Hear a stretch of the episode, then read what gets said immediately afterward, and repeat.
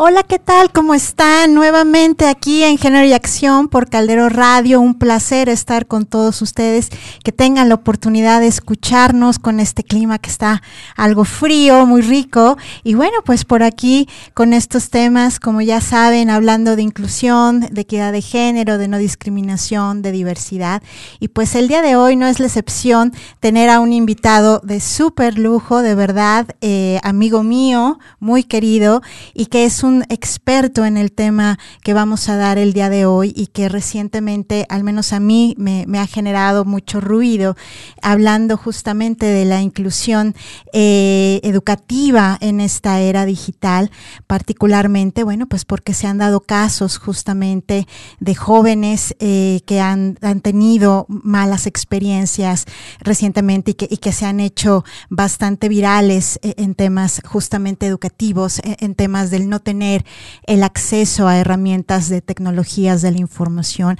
También adicional con el tema de la falta de capacitación del profesorado.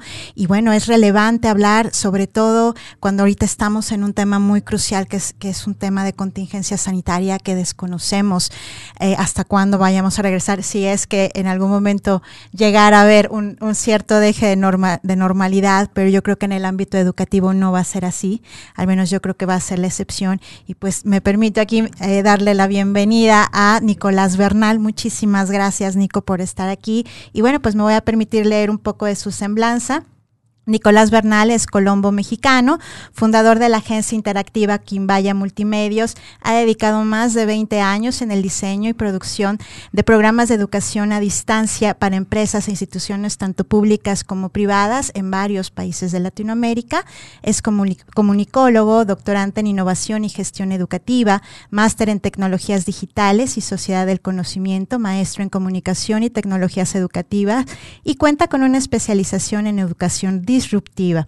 Como pasatiempo trabaja como articulista en varias revistas de carácter educativo, le gusta la lectura, el cine, el fútbol, viajar, comer. Lo que le define es la escritura para apuntalar sus conocimientos y puntos de vista y recientemente es el director del Centro Mexicano de Certificación Laboral Virtual. Así que bueno, pues ya nos podemos dar cuenta de la enorme capacidad que Nico tiene en este tema y pues muchísimas gracias por estar aquí, Nico. Gracias a ti, Alicia, por invitarme. Gracias. Y bueno, eh, pues vamos a, darle eh, inicio a esta entrevista.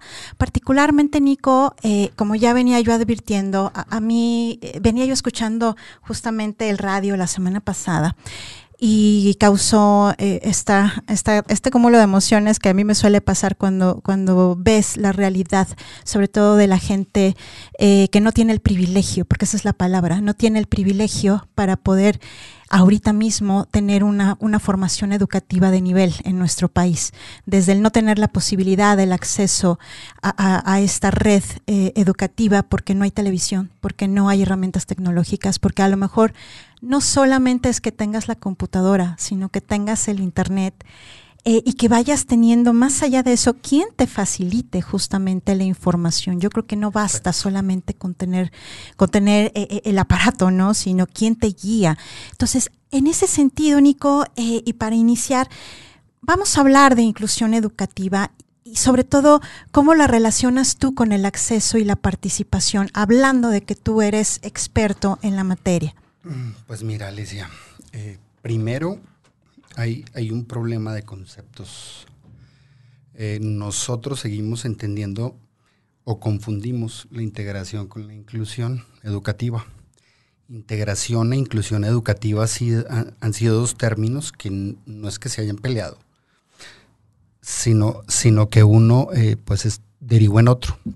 Eh, cuando hablábamos de integración, hace muchos años, 10, 15 años, hablábamos de cómo hacer para que ciertas personas, por ejemplo, que tenían discapacidades, pudieran estar en ese momento en un aula o qué podían hacer, ¿no? Entonces hablábamos, era de integración en términos de cómo hacemos para que personas que tienen otras capacidades o capacidades diferentes puedan estar, por ejemplo, en un mismo salón eh, compartiendo con otros. Entonces hasta ahí habíamos quedado.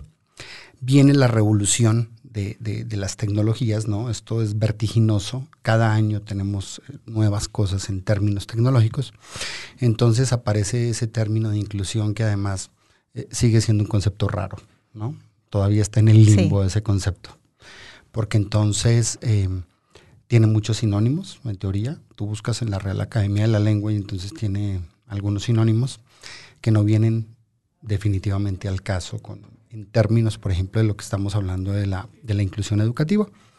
Eh, el término nace justamente en muchas discusiones en la UNESCO a partir o, como consecuencia pues de todos esos de todos los actos que tú encuentras en todo el mundo de exclusión, ¿no? Eh, exclusión de lo que sea. O sea me refiero eh, personas con capacidades diferentes, indígenas, hombres, mujeres, niños, niñas, en fin. Entonces, eh, ¿qué pasa con, esta situación? Eh, se propone en su momento que todo el pensum o el currículum de toda área educativa, ¿no? partiendo desde la educación básica hasta la educación superior, tenía que mutar, ¿no?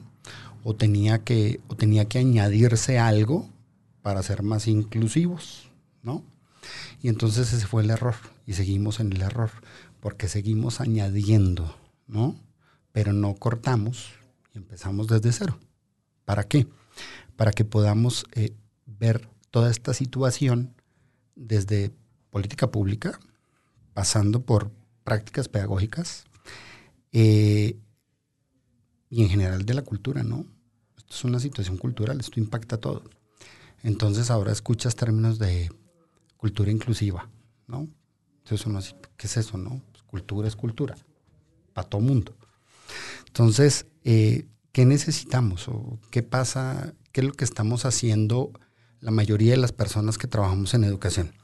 Pues retomar la mayor cantidad de, de conceptos que nosotros pensamos pueden ser inclusivos para integrarlos en nuestro discurso, en el diálogo con los estudiantes, en el diálogo con otros profesores, pero encontramos una serie de barreras, ¿no?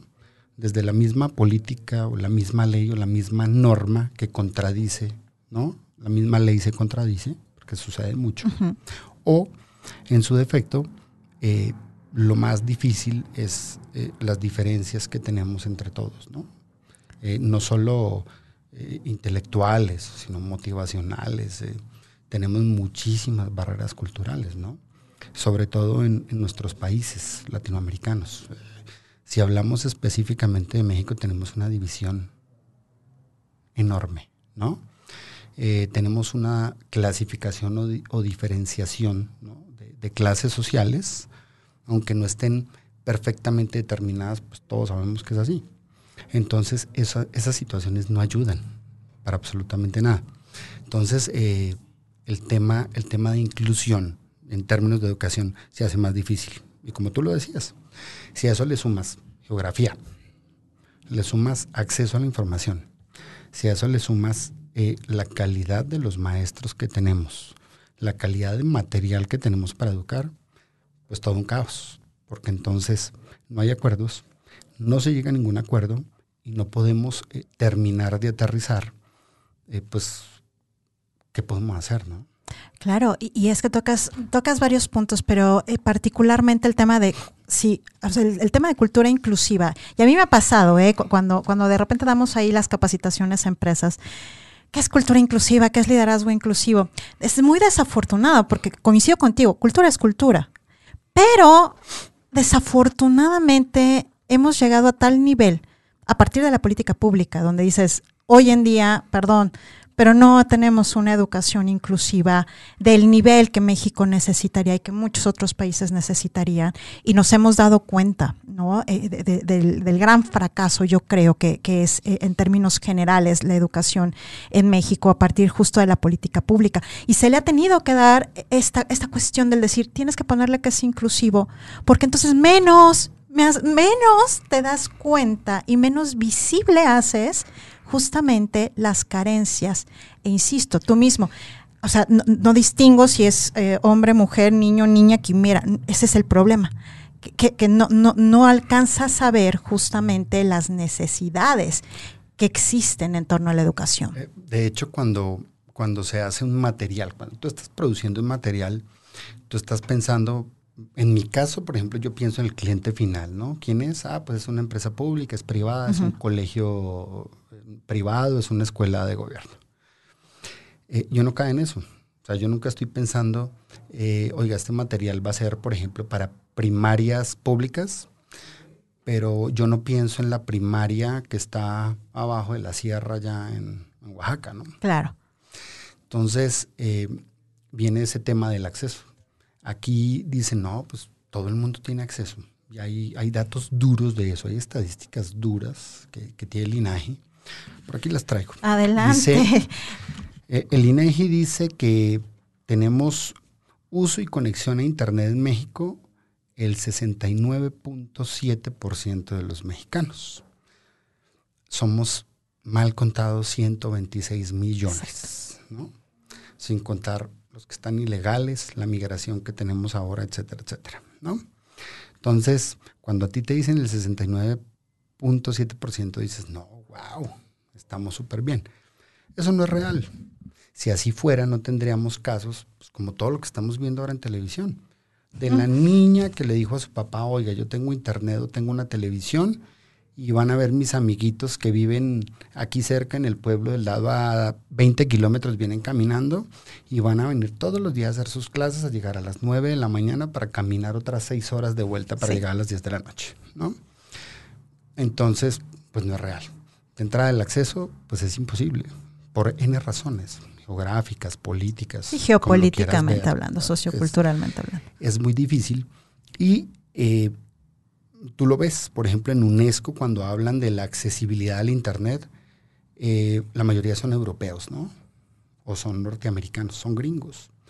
Entonces, eh, son países ricos que tienen muchas posibilidades, son países muy chicos.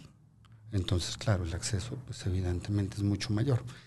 y ellos se aterran, ¿no? Cuando piensan en Latinoamérica, porque, ah, no, pues es que esto los atraviesan los Andes y tienen sierras y además entonces, pues esto dificulta mucho más. Tenemos territorios muy grandes con poblaciones muy grandes, entonces es imposible ese acceso.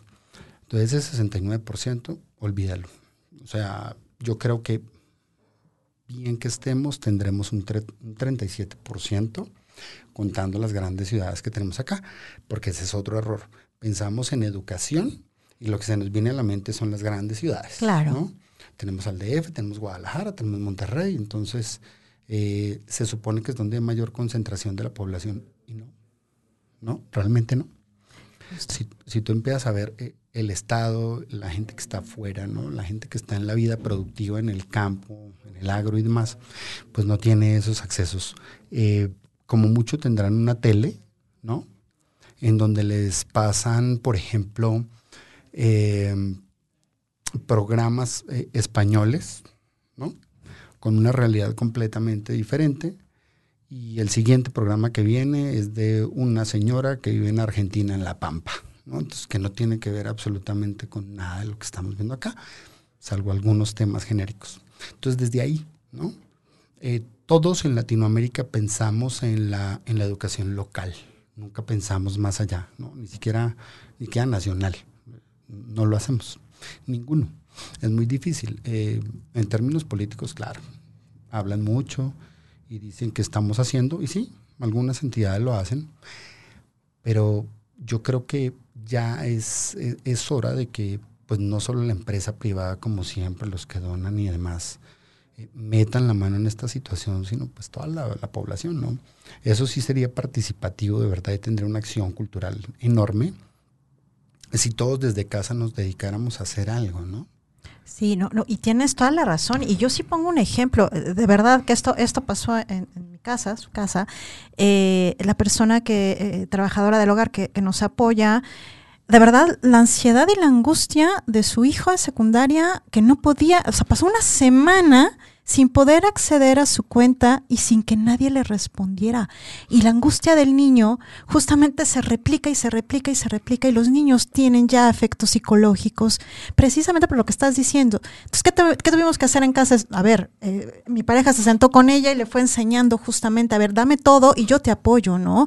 Entonces, es eso, al menos tu granito de arena, él decía, a lo mejor se te complica, a ver, ¿yo qué puedo hacer? Justamente por eso, Nico porque eso es lo que no vemos. O sea, lo que no vemos es, insisto, desde el privilegio que yo tengo en casa de poder tener un acceso a, las herramientas necesarias. Y ni aún así, porque cuando se va al Internet, oh, Dios, ¿no?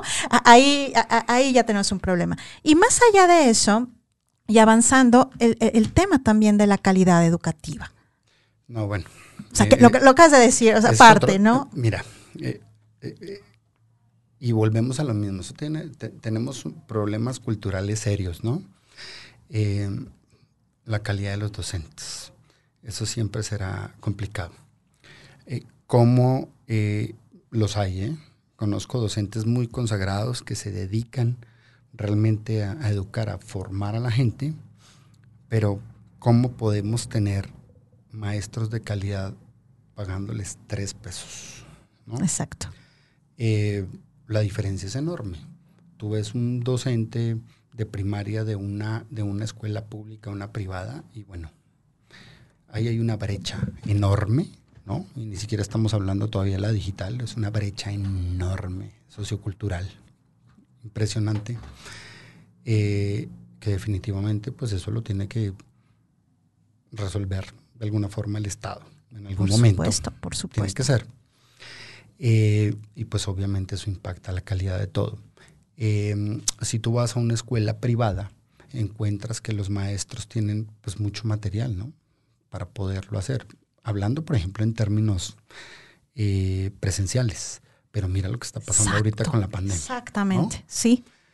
El profesor de primaria que no tiene conexión de internet y se tiene que ir a un café internet, con todo el ruido que tiene, pagando, ¿no? Porque eso no se lo va a pagar la escuela, para estar al pie del cañón con sus alumnos, inventarse lo que pueda, o sea, cero material, o sea, no tiene, no tiene ni cómo hacerlo. Entonces, a veces, digo, tiene mucho que ver también la, didáctica del, maestro y su formación, pero también cuando no tienes material, cuando no, no, tienes los recursos, pues te queda muy difícil puede ser muy creativo, pero en algún momento se agota. Por supuesto. O sea, Es, es, muy difícil yo veo seguido en, YouTube y estoy entrando de maestros que tienen que estar mostrándole el libro a los alumnos para decirles, no, mira, esto es así. Con alumnos que entienden, por ejemplo, de primaria ya un poquito, que se pueden conectar hasta educación superior, está bien. Y los niños de ahí para abajo, los que todavía están en guardería, que Primera están en infancia, kinder, claro. Olvídate que se van a conectar, salvo que no sea a ver monitos o alguna cosa, porque todavía no entienden. Entonces, de entrada, ese rezago va a ser impresionante. Y, y uno de los de las complicaciones más grandes que tenemos ahorita es pues la praxis, se está perdiendo, ¿no? Ese contacto social es pues es primordial para la educación, para la formación de un, de un niño. Eso se está perdiendo. Eh, nombran las redes sociales, nombran eh, las tecnologías de información y comunicación como la panacea y como el elemento inclusivo de la educación. Y pues no hay nada que excluya más que la tecnología. Uno, porque, bueno, ya lo hablamos, el acceso, el precio, ¿no? Claro, ese es otro de los factores, buen punto, en lo que te cuesta. Eh, digo, nosotros gozamos de tener una computadora, un celular, un smartphone, cualquier cantidad de cosas, tabletas y demás, y los que no. Sí. ¿no? Porque eh, esa es otra estadística interesantísima que hay, ¿no? Eh, ¿Quiénes pueden comprar un equipo, ¿no? Al precio al que está. Entonces resulta que, por ejemplo, estos datos son importantes del INEGI. De nivel básico tenemos 2.525.000 alumnos, más o menos, entre preescolar, primaria y secundaria. Aquí te estoy hablando en general, porque pues, hacer la división entre pública y privada y todo está difícil. Solo el 11% de estos alumnos tienen un acceso total y real, ¿no? Y si así le seguimos en la educación media superior, tenemos 2.579.000 alumnos, más o menos. Aquí sí tengo la división. Eh, más o menos estos 2.579.000 son hombres, 2.660.000 son mujeres. De todos ellos, solo el 34% tiene un acceso real, ¿no? Para eso. Pero vámonos más allá, ya que estamos hablando de inclusión. Solo 1.950 indígenas mexicanos tienen acceso total. O sea, imagínate, es, una grosería, ¿estás de acuerdo? Y si de estos indígenas dividimos en hombres y mujeres, solo 112 mujeres tienen acceso total por ejemplo, ¿no? Ya que estamos hablando en tu programa en términos de inclusión y Por supuesto, o sea, eso, eso implica, eh, eh, una vez más, reafirmar que la cuestión de política pública justamente no tiene perspectiva de género hablando en la materia educativa. Para nada. No, puedes hablar de, dentro de tu Plan Nacional de Desarrollo de un tema de inclusión cuando hoy en día creo que la pandemia ha puesto más que en evidencia que estamos años luz de hablar justamente de inclusión y de inclusión. Y la inclusión no es solamente el decir la palabra bonita, sino de poner manos a la obra. Exacto. ¿no? Entonces, estos datos son duros, son, son cifras que, no es que tú las hayas inventado, son cifras reales que, o, lo más cercano a la, realidad. Pero lo, cierto justamente es que eh, no identificamos justamente eh, ni tenemos en el radar los, el gran rezago que va a haber dentro del ámbito educativo. Y, yo sí lo veo, o sea, hablando de, mi propia hija, ¿no? El decir, a ver, sabes que el nivel no es el óptimo y, tienes toda la razón, el profesorado hace lo que puede con los recursos que le pueden dar. Y de verdad, mi total admiración, al menos en mi parte, a lo que a mí me ha tocado ver con los maestros, ¿Cómo le haces para controlar un grupo a distancia? Ah, no, eh, y sobre todo la escuela, o sea, el director te dice, hágale como pueda. Exacto, exacto. ¿Quiere que le pague? Ah, pues, sí. A ver qué se inventa para poder, para poder tener atención con estos, alumnos. Te sigo contando. Educación superior. Tenemos 1.980.888 mujeres y 1.962.656 hombres en educación superior. Ojo, estos datos son 2018-2019. O sea que dos, 2020 va a ser terrorífico. va a ser horrible. De ellos, y voy de nuevo a, lo que estamos hablando de la inclusión, 408 de ellos son indígenas en la educación superior. Y si volvemos a hacer la división entre hombres y mujeres, solo 56 de ellas, por ejemplo, tienen un acceso total. ¿No? ¿Por qué? Porque se trasladaron a la ciudad y demás. Eh, no sabemos en qué condiciones estén, porque eso no lo dice la estadística, pero quiero suponer que es muy difícil, ¿no? Eh, tener una conexión o buscarla y demás. Entonces, eh, son, son datos muy duros, son muy serios, y pues ¿qué estamos haciendo todos para ello, ¿no?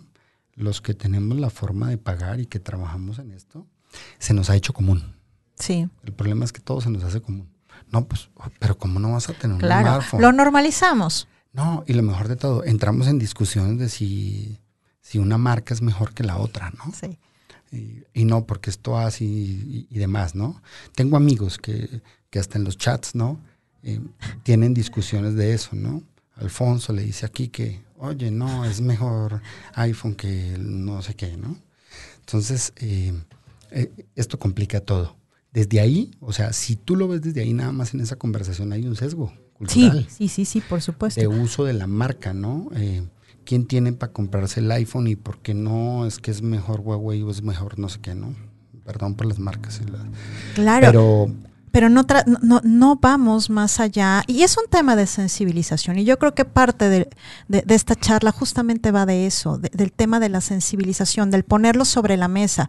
Sí, es cierto. Eh, muchas veces, insisto, desde, desde el poder adquisitivo, desde, la, desde el privilegio, desde, desde quienes lo podemos hacer, sí, no, no, no, no volteamos más allá de, de una marca y demás porque hemos normalizado hoy en día o porque no tenemos hijos probablemente y no vemos qué haces con tres al mismo tiempo. Bueno, y ahora súmale eso. Eh, ya, ya, ya hablamos del acceso, hablamos de la calidad.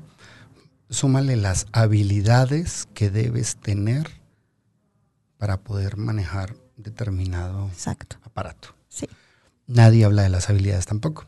Todos decimos, no, pues ya trae el chip acá. Uy, pero usted no sabe esto. Si usted tiene toda la vida trabajando en esto, ¿cómo no lo sabe, no? La tecnología está cambiando todo el tiempo. Sí, continua. Entonces, evidentemente, las habilidades que tenía hace 10 años difícilmente te sirven para ahora, ¿no?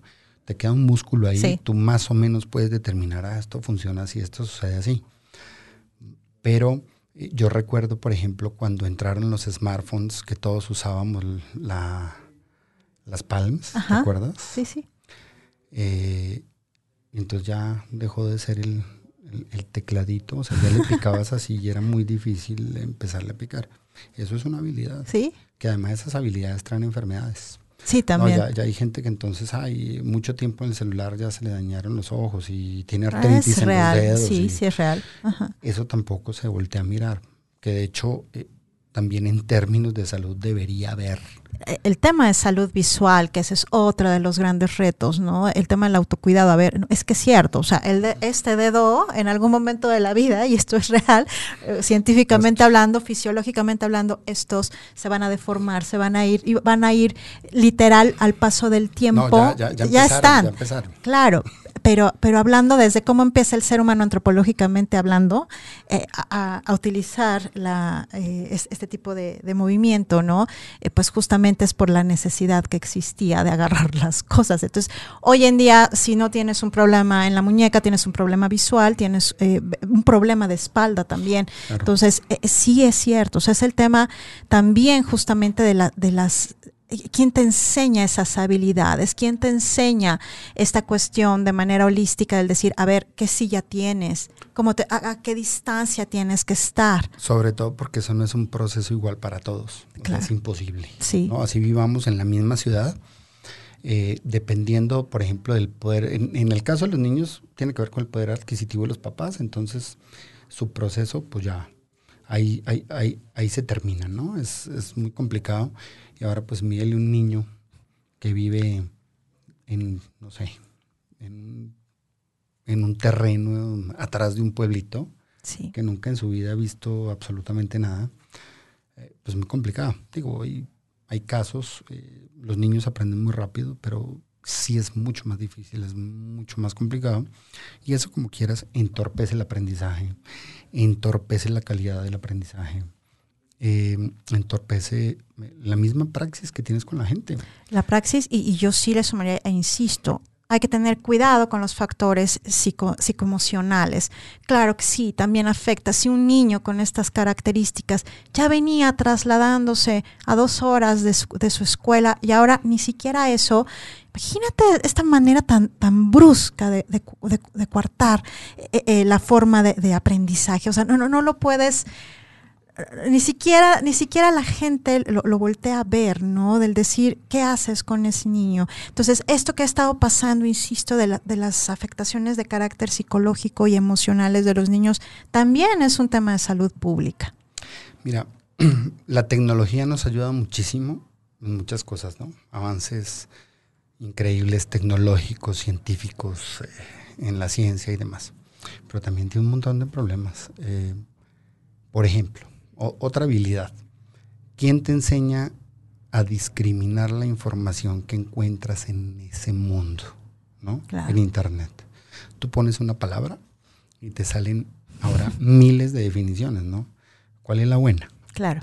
O sea, ¿quién te está enseñando que realmente lo que estás leyendo ahí es, es una buena fuente, ¿no? Sí, que está basado en la evidencia, una buena fuente. Exactamente. Ese es un problema enorme, porque antes, mal que bien, los libros bien o mal hechos, ¿no? Tenían, manejaban un solo concepto, sí, ¿no? Como máximo dos. Tú ahora dices, no, pues necesito hacer la tarea porque es muy común de estas generaciones.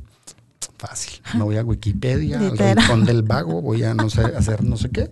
Busco y lo primero que encuentro, ¿no? Porque ni siquiera leo, sino que copio y pego. Sí. Entonces, esa inmediatez también fractura muy serio el, el quehacer educativo. Sí. Sí, por supuesto. Porque el, maestro que te va a revisar la tarea, que la va a ver, pues igual, va a estar leyendo, si no lo mismo, ¿no? De lo que hicieron todos los alumnos, pues prácticamente lo que, lo que él ya ha encontrado o ha visto también en, internet. Adiós criterio para todo, ¿no? Sí. Eh, seguimos eh, trabajando sobre la inmediatez de todo, de entregar, de cumplir con lo que tenemos que hacer pero no estamos aterrizando el, el conocimiento. no, y, esto de la inmediatez, y esto, y esto es de lo más público. Las escuelas tienen la instrucción de nadie reprueba, de ser lo más condescendiente posible, eh, justamente en aras de pues estamos pasando por una situación que evidentemente no hay manera, es difícil controlarlo, justo de lo que estás hablando, pues la inmediatez, pues lo tienes que buscar, lo copias, lo pegas y se acabó, ¿no? Y pues quiero aprovechar justamente para agradecer a quienes hoy nos están acompañando y nos están escuchando. Muchas gracias a Carlos Valdespino, saludos al colombiano te manda saludos. Eh, a Mayra, saludos. Enrique Chávez, saludos. Alicia y Nicolás, muchas gracias, Enrique. Eh, Andrea de Lourdes dice, los amo. Nosotros también. Gracias, Andy. Eh, gracias a Selene Saldaña, dice saludos, admirable la trayectoria de ambos, un gusto escucharlos en este programa. Braulio Núñez, saludos. Y Nane OL que nos manda por aquí también saludos. Pues muchísimas gracias a todos y a todas. Y, bueno, pues a Teretoris también, es que están llegando. qué buen tema. Y saludos de Guillermo Alarcón. Muchísimas gracias, eh, Memo, gracias, gracias. Y, y precisamente eh, es, esta, este tema de, la inclusión educativa también nos debe de, importar hablando de la atención a la diversidad, ¿no? Precisamente, o sea, e, es, todo, todo un mundo de, estudiantado, eh, todo un mundo de gente que, requiere de este tipo de inclusión. ¿Qué, podemos hablar desde tu trinchera hablando del tema de diversidad? difícil. Eh, la tecnología te da muchas herramientas, pero también te limita eh, porque qué herramienta es la buena, ¿no? Ahora hay un mar de, herramientas, de software, de plataformas. Entonces, pues, ¿qué hacemos nosotros, por ejemplo? Pues nos dedicamos solo a una, perfeccionarla, eh, conocerla y hacer lo mejor posible en términos de, de, calidad. Cuando me refiero a calidad, estamos regresando al diseño curricular, estamos regresando al diseño instruccional, a para poder dar conocimiento estamos extractando de los conceptos lo mejor, lo principal. Eh, desarrollar nuestra capacidad de síntesis sin que se pierda, eh, pues esto. Em, estamos tratando de ver un poquito más allá y de ponernos en los zapatos de la gente que está en otra parte. Todos hemos caído en el error de asumir que, todo está perfectamente hecho para leer, para poderse ver, para poderlo escuchar, para poderlo leer, ¿no? Sí. Y no es así. Entonces, eh, estamos trabajando en ello. Eh, en términos de capacitación es un poco más flexible lo que se puede hacer, pero en términos eh, netamente educativos, pues hay normas, hay leyes, hay requerimientos de los cuales no nos podemos salir. Entonces necesitamos también que que la ley sea un poco más flexible en este sentido y, de plano tal cual más inclusiva en términos de que tenemos que empezar a transformar la cultura sí o sí. O sea, no podemos seguir así. Independientemente de pandemia o no, em, tengo un amigo que dice, esto, esto iba a suceder, la pandemia solo nos adelantó este cuento 15 años, ¿no? Y y es real. Nadie estaba preparado para esto estamos utilizando las herramientas y el conocimiento a destajo. Y eso es un problema grandísimo también. Em, ya es idóneo, por ejemplo, ay, es que recibo mis cátedras en Zoom. ¿Ok? El Zoom es un medio comunicativo, pero pues no fue diseñado para educar. ¿No? nos queda claro. y, no solo el Zoom, toda, toda posibilidad alguna eh, de, hacer videollamadas, de podernos conectar y demás, pero tienes toda la razón. O sea, al final nos alcanzó de una manera, o sea, 15 años, imagínate, 15 años. espérate, estamos repitiendo el modelo de la cátedra presencial. Exacto. Solo que ahora estamos sentados en la casa en pijama, ¿sí? De aquí para abajo.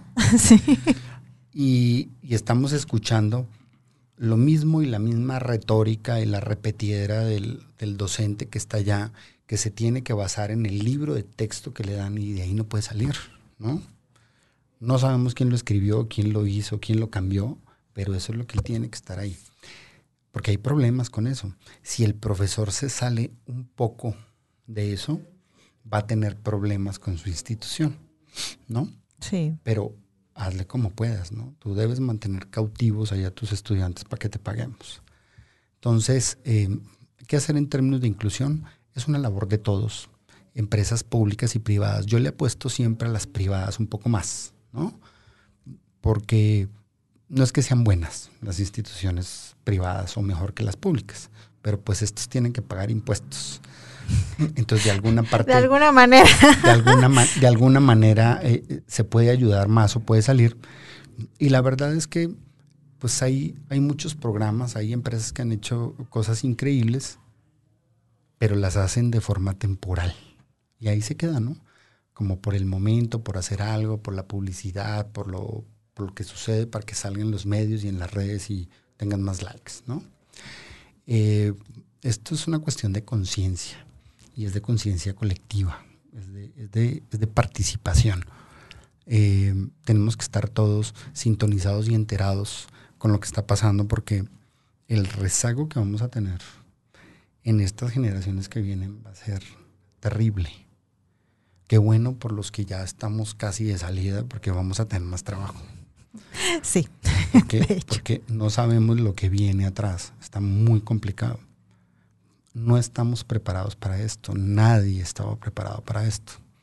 Pero si tuviéramos políticas fuertes, si tuviéramos currículums fuertes, si tuviéramos pensums fuertes en términos de educación, pues sería un poco más fácil, ¿no? Sería un poco más, más tranquilo poder trabajar sobre esto.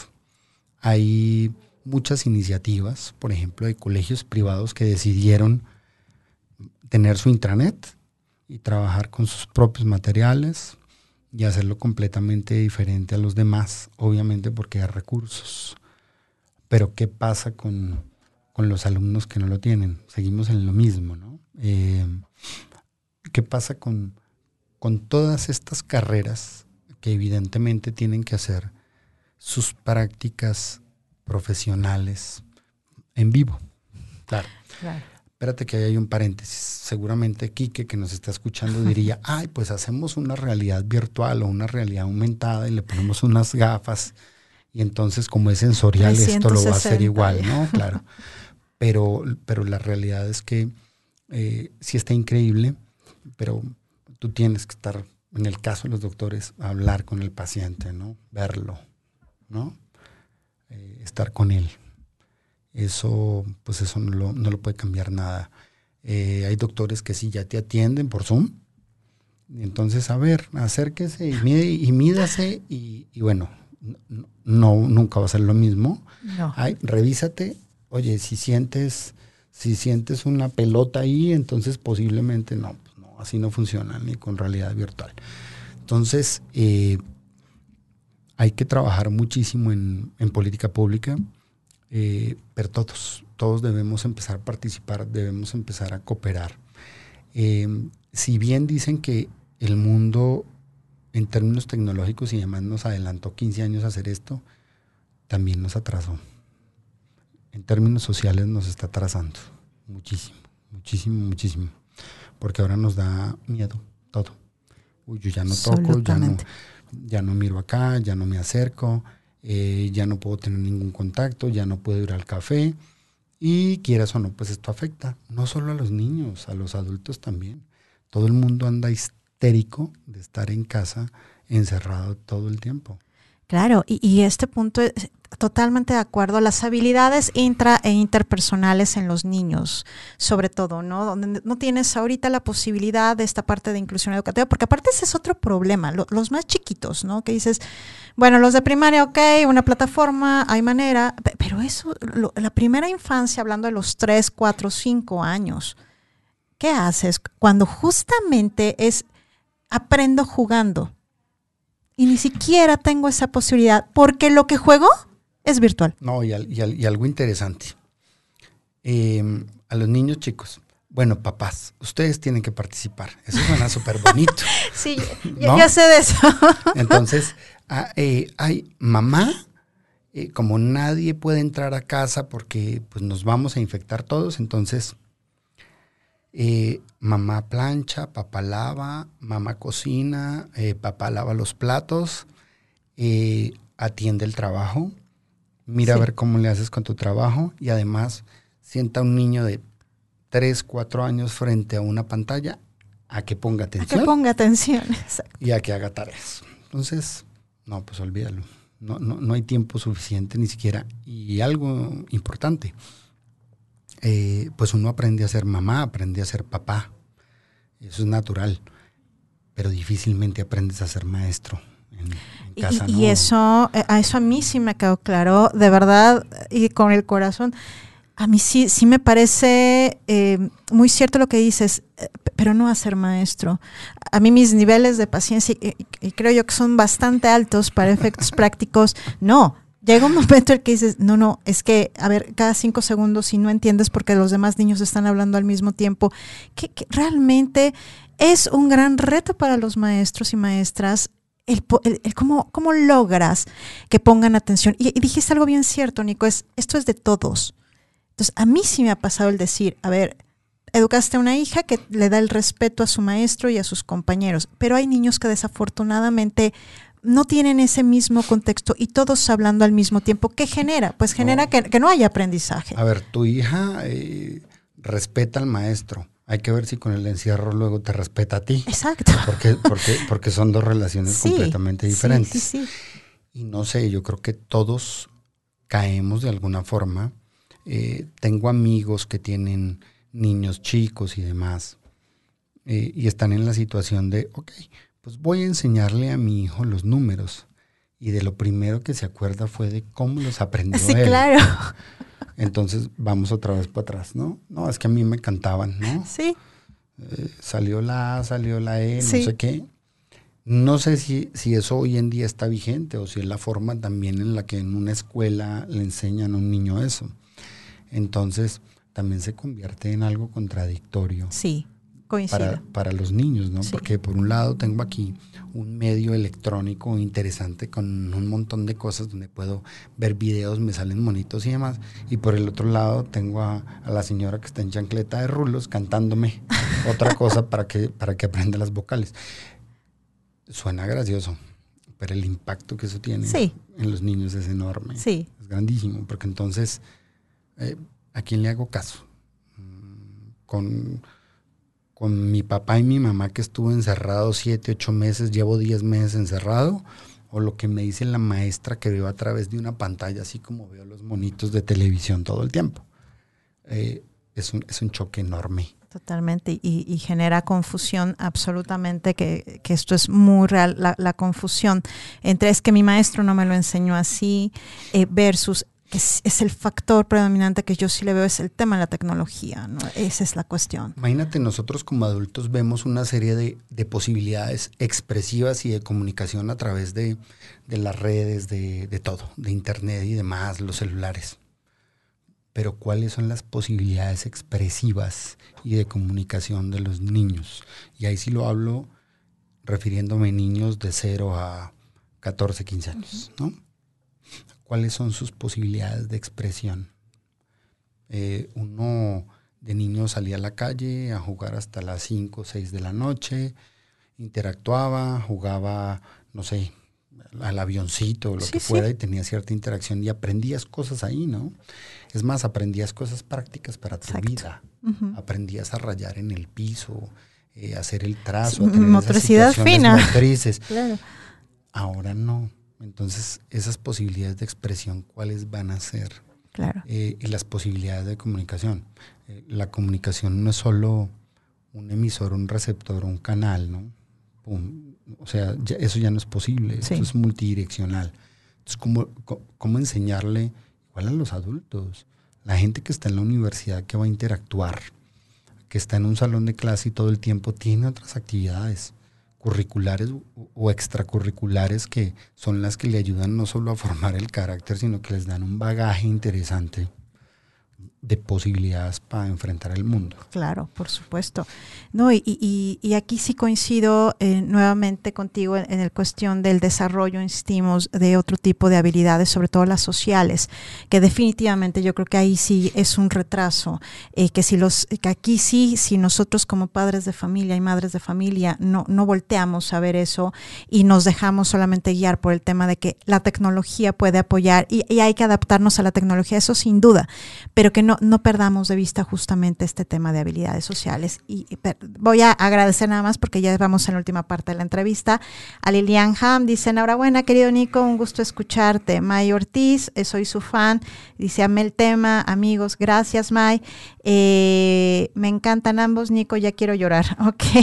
Eh, espero que sea por algo bueno o, por, o por alguna muy buena razón que puedas implementar en casa con tus chiquitos. Selene Saldaña dice, conozco un niño buleado que ya no quiere regresar nunca a la escuela porque está mejor en línea donde no lo molestan.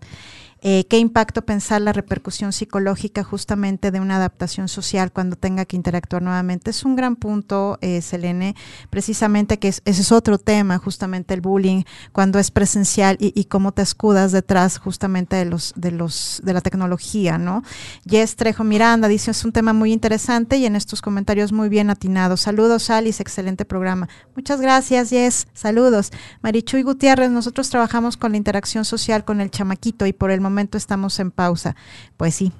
Eh, Maya Ortiz dice, mis hijos sufren mucho en lo virtual. Sí, coincido. La realidad es que es un gran reto también para ellos. Son muy pequeños también como para darles la herramienta. Ella es literal. Eh, ahí pícale, mijito, ¿no? Eh, Marichuy dice, no hay tiempo y tampoco calidad. Efectivamente, pues los tiempos se han acortado en las clases en línea. May dice, yo soy la, la de la chancla y rulos, hablando del ejemplo. Selene Saldaña dice, complejo este tema de nuestra era digital en términos de educación y sociabilizar. Eh, y más en términos de inclusión, totalmente de acuerdo. Es, un gran tema la, la, socialización. Roberto Magdalene, qué buenos puntos de vista. Gracias, Robert. Guillermo Alarcón, extraordinaria reflexión y grandes retos y responsabilidades hacia las nuevas generaciones. Roberto Magdalene, nuevamente, ¿qué hay sobre la educación a través del microaprendizaje? Igual, si quieres, Nico, le damos respuesta a esta pregunta y ya nos vamos perfilando para el cierre. Dice Roberto, ¿qué hay sobre la educación a través del microaprendizaje? Eh, lo primero está difícil porque hay mucha barrera didáctica, como hemos venido hablando. Eh, condensar el conocimiento está muy complicado. Y pareciera que la tecnología eh, es la solución. O sea, pareciera que es la panacea y lo que nos va a sacar adelante. Sí y no. Es muy complicado. Eh, difícil, Roberto, porque como les comentaba al inicio, tenemos que seguir eh, ciertos dictámenes o ciertas formas para que tú puedas acreditar algo, ¿no? Eh, por ejemplo, con el Estado. Normalmente para que tú puedas obtener un título es muy difícil. Eh, es un tema muy complicado. Hay un rezago en, términos de, ese concepto.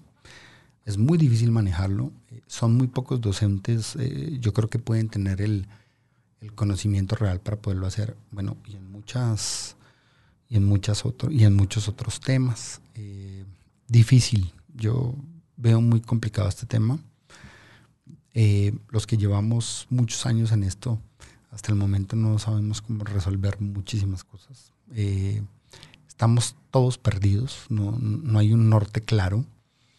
Mm, ya pasamos la etapa de copiar cosas, uh -huh. ¿no? De otras partes que no tienen en cuenta justamente la cultura. Claro. Entonces, eh, lanzarnos eh, y aterrizar un, un, concepto de estos o trabajar sobre ello es todavía más complicado. Sí, totalmente. El aspecto, eh, insistimos, sociocultural es, es importantísimo. A, a, mí, igual, igual por experiencia personal, eh, estos textos que vienen de España con, con, unos, con un contenido sexista para los niños es, a ver, una niña que te dice, ni siquiera entiendo la palabra, pero ya cuando ves el contenido, contenidos estereotipados, contenidos llenos de, roles y, estereotipos de género, que, es parte del material educativo que les están dando, ¿no? Entonces que también esa es otra cuestión, el gran reto del, del hablar dentro de la inclusión, que también tendría que ser con perspectiva de género, que también tendría que tener un contenido en donde justamente esta inclusión empiece por eso, empiece por, por no, no discriminar, empiece por no seguir repercutiendo en temas de estereotipos y de roles de género. Y al final, eh, querido Nico, ya nada más para cerrar, si nos regalas un, comentario respecto a las posibles soluciones en materia de inclusión educativa en esta era digital. Ah, soluciones. Eh, Dinos algo bueno. Algo bueno. Eh, políticas públicas, tenemos que cambiarlas. hay muchas organizaciones trabajando en ello hay mucha gente también interesada en, la vida pública, que está haciendo algunas cosas eh, interesantes, pero hay que cambiar esto. Tenemos que cambiar los pensum completos de, educación del país, eh, porque hemos ido añadiendo, no cambiando. Yo creo que hay que hacer un corte de ceros. Eh, más participación de la empresa privada, no por publicidad, sino a conciencia. Sí. Y la básica, la casa. Nos toca a todos con niños y niños. Eh, seguramente hay señoras del servicio, hay personas que nos ayudan en, muchas tareas que no tienen las mismas posibilidades que tenemos otros. Entonces yo creo que tenemos que eh, empezar desde ahí.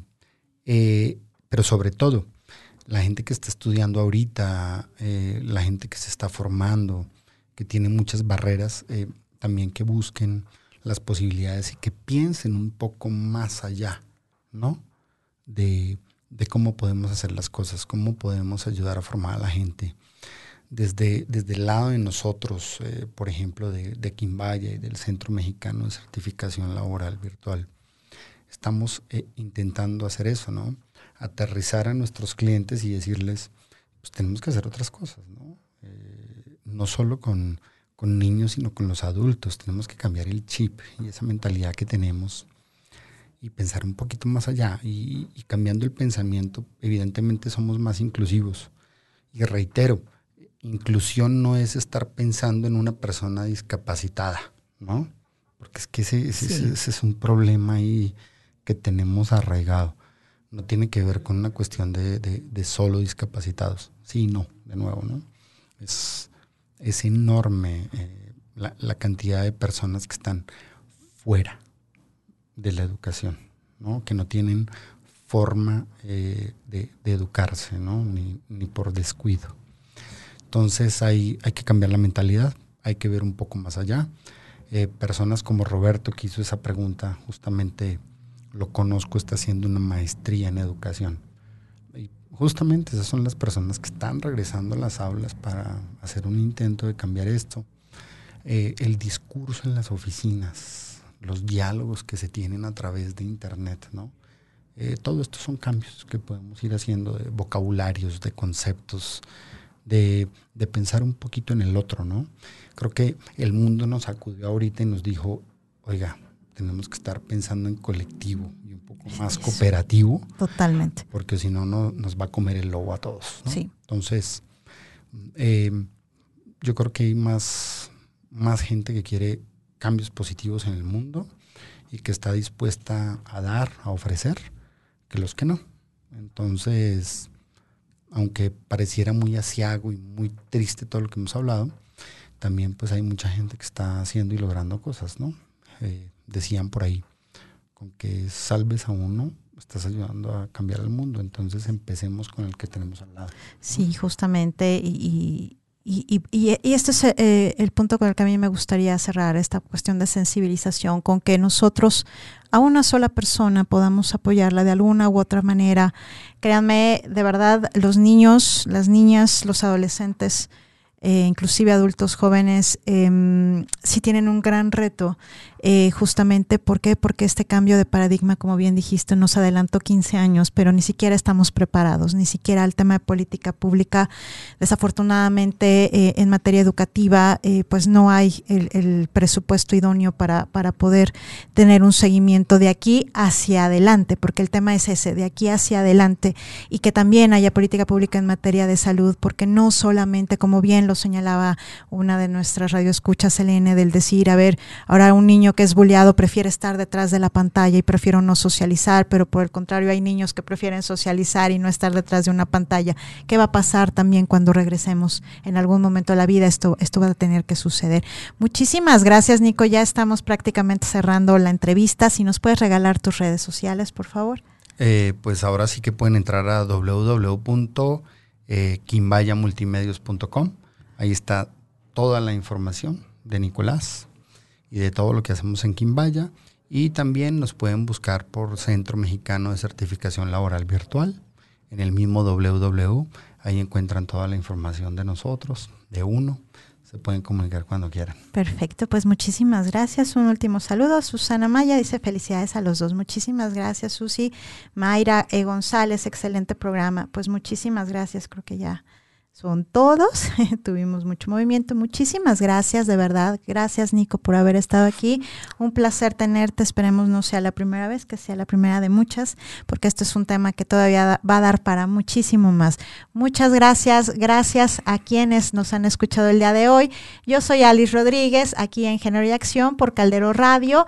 Eh, me pueden encontrar en arroba Alice arroba Resilio C y en Instagram alice.resilio.psicología. Muchísimas gracias gracias por haber estado el día de hoy. El siguiente miércoles, de verdad, eh, no se lo pierdan, tenemos una invitada nuevamente de lujo, justamente en el marco del Día Internacional en contra de la violencia hacia la mujer. Muchísimas gracias por haber estado aquí. Gracias, Nico. Y nos vemos siguiente miércoles, una de la tarde, aquí, Género y Acción, por Caldero Radio. Muchas gracias.